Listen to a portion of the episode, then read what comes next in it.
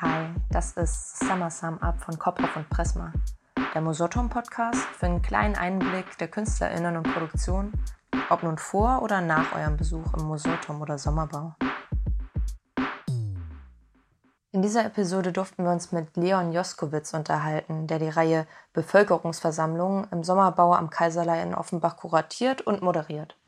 Am Wahlsonntag wird er mit einigen anderen die Veranstaltung Demokratische Freuden zur Bundestagswahl ein Abschied und ein Neuanfang präsentieren. Ich bin Leon Joskowitz, ich bin Philosoph, Ethiklehrer und Gärtner. Ich lebe in Frankfurt und habe diesen Sommer eben im Sommerbau die Verantwortung für die Bevölkerungsversammlung. Bevölkerungsversammlung, was kann man sich denn darunter vorstellen? Ja, das war die Frage, mit dem der Musanturm auch zu mir kam. Und äh, ich habe mir darunter vorgestellt, dass sich die Menschen, die in Frankfurt und Offenbach leben, versammeln und gemeinsam darüber sprechen, was für sie wichtig ist, wie sie zusammenleben wollen in diesen beiden Städten. Jetzt geht es natürlich in der Idee vielleicht auf, aber in der Praxis heißt es, es sind vier Termine, vier Abende, an denen auch Themen gesetzt werden müssen, an denen Leute eingeladen werden müssen und das war meine Verantwortung, sozusagen eine Vorauswahl zu treffen. Worüber reden wir denn im Detail? Weil über das große Ganze, über die Gesellschaft als solche, über das Zusammenleben in der Polis eben, das geht ja nicht. Da bräuchte man Monate, um, wenn man wirklich so eine stehende Versammlung hätte, die von vorne alles durchdenkt, würde es sehr, sehr lang dauern. Also habe ich vier äh, Themen gesetzt. Angefangen zu Anfang eben mit dem Thema der Sammlung, um wirklich so zu versuchen, möglichst viele Stimmen einzusammeln. Das zweite war das Thema Fleisch, beziehungsweise das Verhältnis von Mensch und Tier, weil ich denke, dass es auch ein eminent politisches Thema ist. Das dritte Thema war die Stadt als Safe Space, die Frage, wieso müssen Menschen Angst haben in der Öffentlichkeit, wie könnte sich das ändern. Und jetzt am 26.09. zum Wahlsonntag wird es eben die vierte Versammlung mit der Bundestagswahl im Zentrum geben. Liebe Kolleginnen und Kollegen, ich darf Sie bitten, Platz zu nehmen.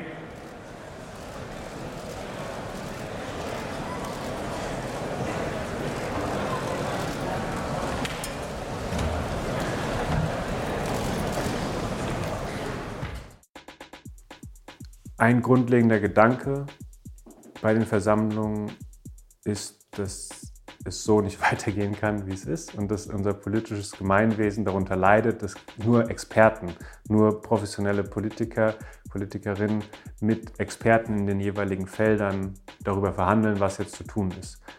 Und als Künstler oder als jemand, der viel mit Künstlern und Künstlerinnen äh, lebt, halte ich halt diese künstlerische, ästhetische Art zu denken für total entscheidend und wichtig, um neue Prozesse anzustoßen, um Abkürzungen zu sehen, um Verbindungen zu sehen, Möglichkeiten, Potenziale, die in diesem verwalteten Modus von Gesellschaft, egal ob es jetzt politisch oder ökonomisch ist, kaum gesehen werden. Und Gleichzeitig bin ich kein naiver Utopist, der sagt, äh, ja, alle macht den Künstlerinnen oder sowas, sondern ich denke, dass es halt diese Vielfalt und diese Pluralität der Verhandlungsformen, die wir als Menschen kennen, dass die sich gegenseitig befruchten sollten. Und das war der Versuch bei diesen Veranstaltungen, weil es eben eine Theaterbühne ist, die aber auch als Gesprächsraum funktionieren kann, diese beiden Elemente, ästhetisches und äh, Fachwissen, wenn man so will, zusammenzubringen. Das wird natürlich mit der Wahl und dann in unserem Fall den Hochrechnungen, die wir gemeinsam hören werden um 18 Uhr im Deutschlandfunk, den Gegenwartsmoment, den Höhepunkt der Veranstaltung haben und äh, dann im Vorfeld einen Parforce-Ritt durch die 19 Bundestagswahlen, die es bisher gab. Von 1949 bis 2017 wurde 19 Mal das Parlament, der Bundestag in Deutschland gewählt.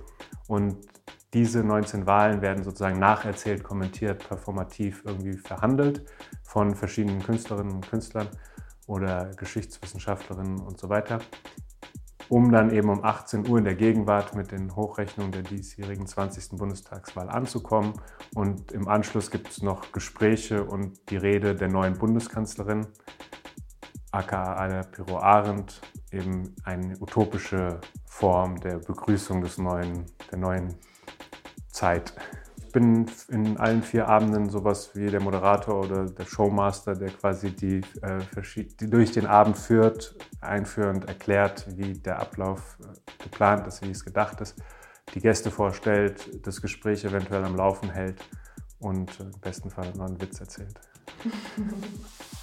Und äh, wer werden am Sonntag deine Gäste sein? Magst du dich schon mal vorstellen? Also Ayla Pyro Arendt wird sprechen, die Rede der neuen Bundeskanzlerin. Luise Meyer und einige andere. Es findet sich gerade Antigone Akgün wird wieder dabei sein auf jeden Fall. Auch der Intendant des Musanturms, Matthias Pees, wird eine Wahl kommentieren, die er damals mit Christoph Schlingensief verlebt hat. 98 war das. Und so werden verschiedene Stimmen dort zu Gehör kommen. Und Gigi White werden auflegen und auch die Hochrechnungen und die O-Töne aus dem Radio musikalisch untermalen. Und so wird es eine bunte Mischung aus verschiedenen Leuten, die dort partizipieren. Ja. Das partizipative Element war natürlich sehr wichtig und problematisch durch die Auflagen, Covid-Auflagen. Und wir haben einen Weg gefunden, der für den ersten drei Veranstaltungen gut funktioniert hat, nämlich konnten die Zuschauer auf Papierflieger ihre Kommentare schreiben und die dann ins Rund werfen bzw. auf die Bühne werfen und die wurden dann meistens von Antigone Aktin äh, aufgegriffen und äh, verbalisiert und quasi vorgestellt. Und das ist äh, ein, eine Methode gewesen, um darauf einzugehen. Es wird, denke ich, jetzt am Sonntag auch ein Mikrofon geben, dass die Leute können auch äh, ihre Gedanken oder ihre Wünsche dort zum Ausdruck bringen. Sobald Sie Platz genommen haben, würde ich gerne die unterbrochene Sitzung wieder eröffnen.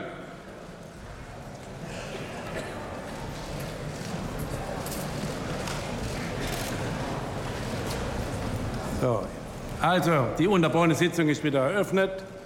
Ich rufe auf den Tagesordnungspunkt 2, Eidesleistung der Bundeskanzlerin. Der Herr Bundespräsident hat mir mit Schreiben vom heutigen Tage mitgeteilt, gemäß Artikel 63 Absatz 2 des Grundgesetzes für die Bundesrepublik Deutschland habe ich heute Frau Abgeordnete Dr. Angela Merkel zur Bundeskanzlerin ernannt.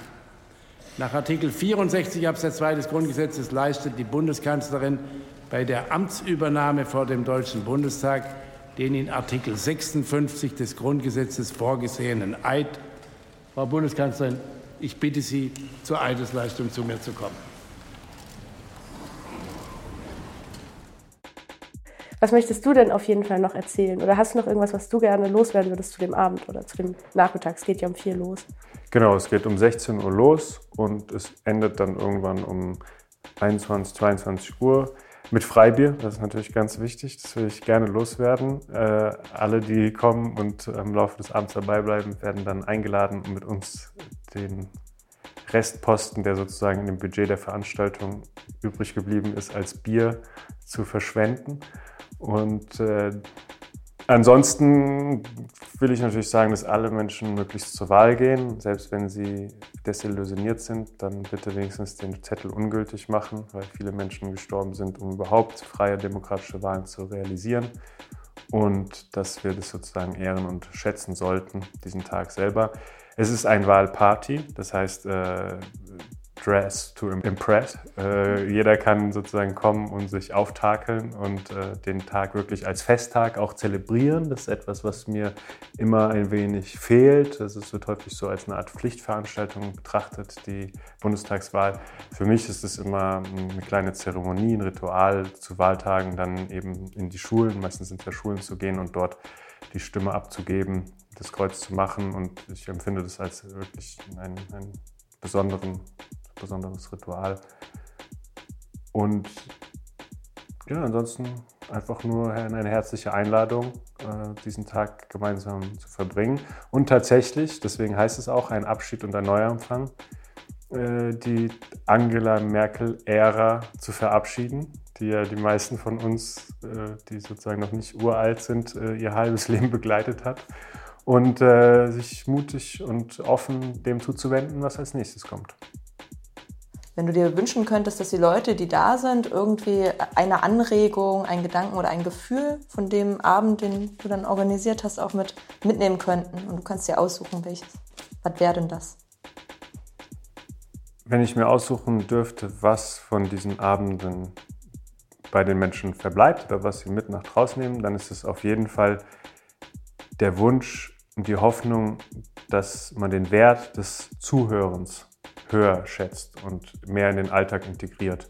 Weil ich glaube, dass das ein grundlegendes Problem unserer politischen Debattenkultur ist, dass wir einander nicht richtig zuhören und keine Geduld haben. Das ist gar nicht so sehr die Verantwortung der Einzelnen, sondern es ist auch strukturell oder systematisch sogar bedingt, dass die Räume, um sich gegenseitig zuzuhören, immer kleiner werden, weil aus vielen verschiedenen Gründen, die man im Detail analysieren kann.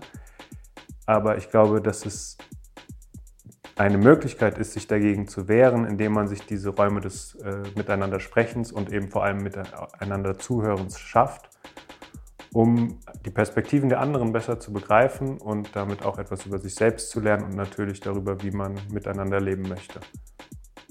Frau Bundeskanzlerin, ich habe hier in Händen die Urschrift unseres Grundgesetzes und darf Sie bitten, die im, den in Artikel 56 vorgesehenen Eid zu sprechen.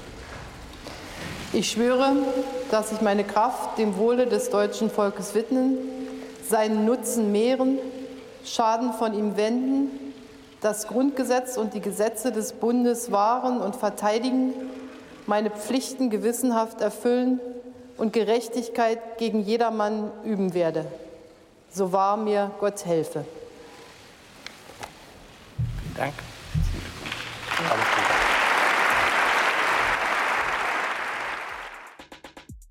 Praktische oder theoretische Philosophie? Praktische Philosophie. Lesen oder schreiben? Beides. Selbstversorgergarten oder Blumenbeet? Blumenbeet. Fisch oder Fleisch? Fisch. Direkte Demokratie oder repräsentative Demokratie? Direkte Demokratie. Perfekt. Ja, cool. Dann vielen Dank dir. Das war Summer Summer von Koproff und Pressma.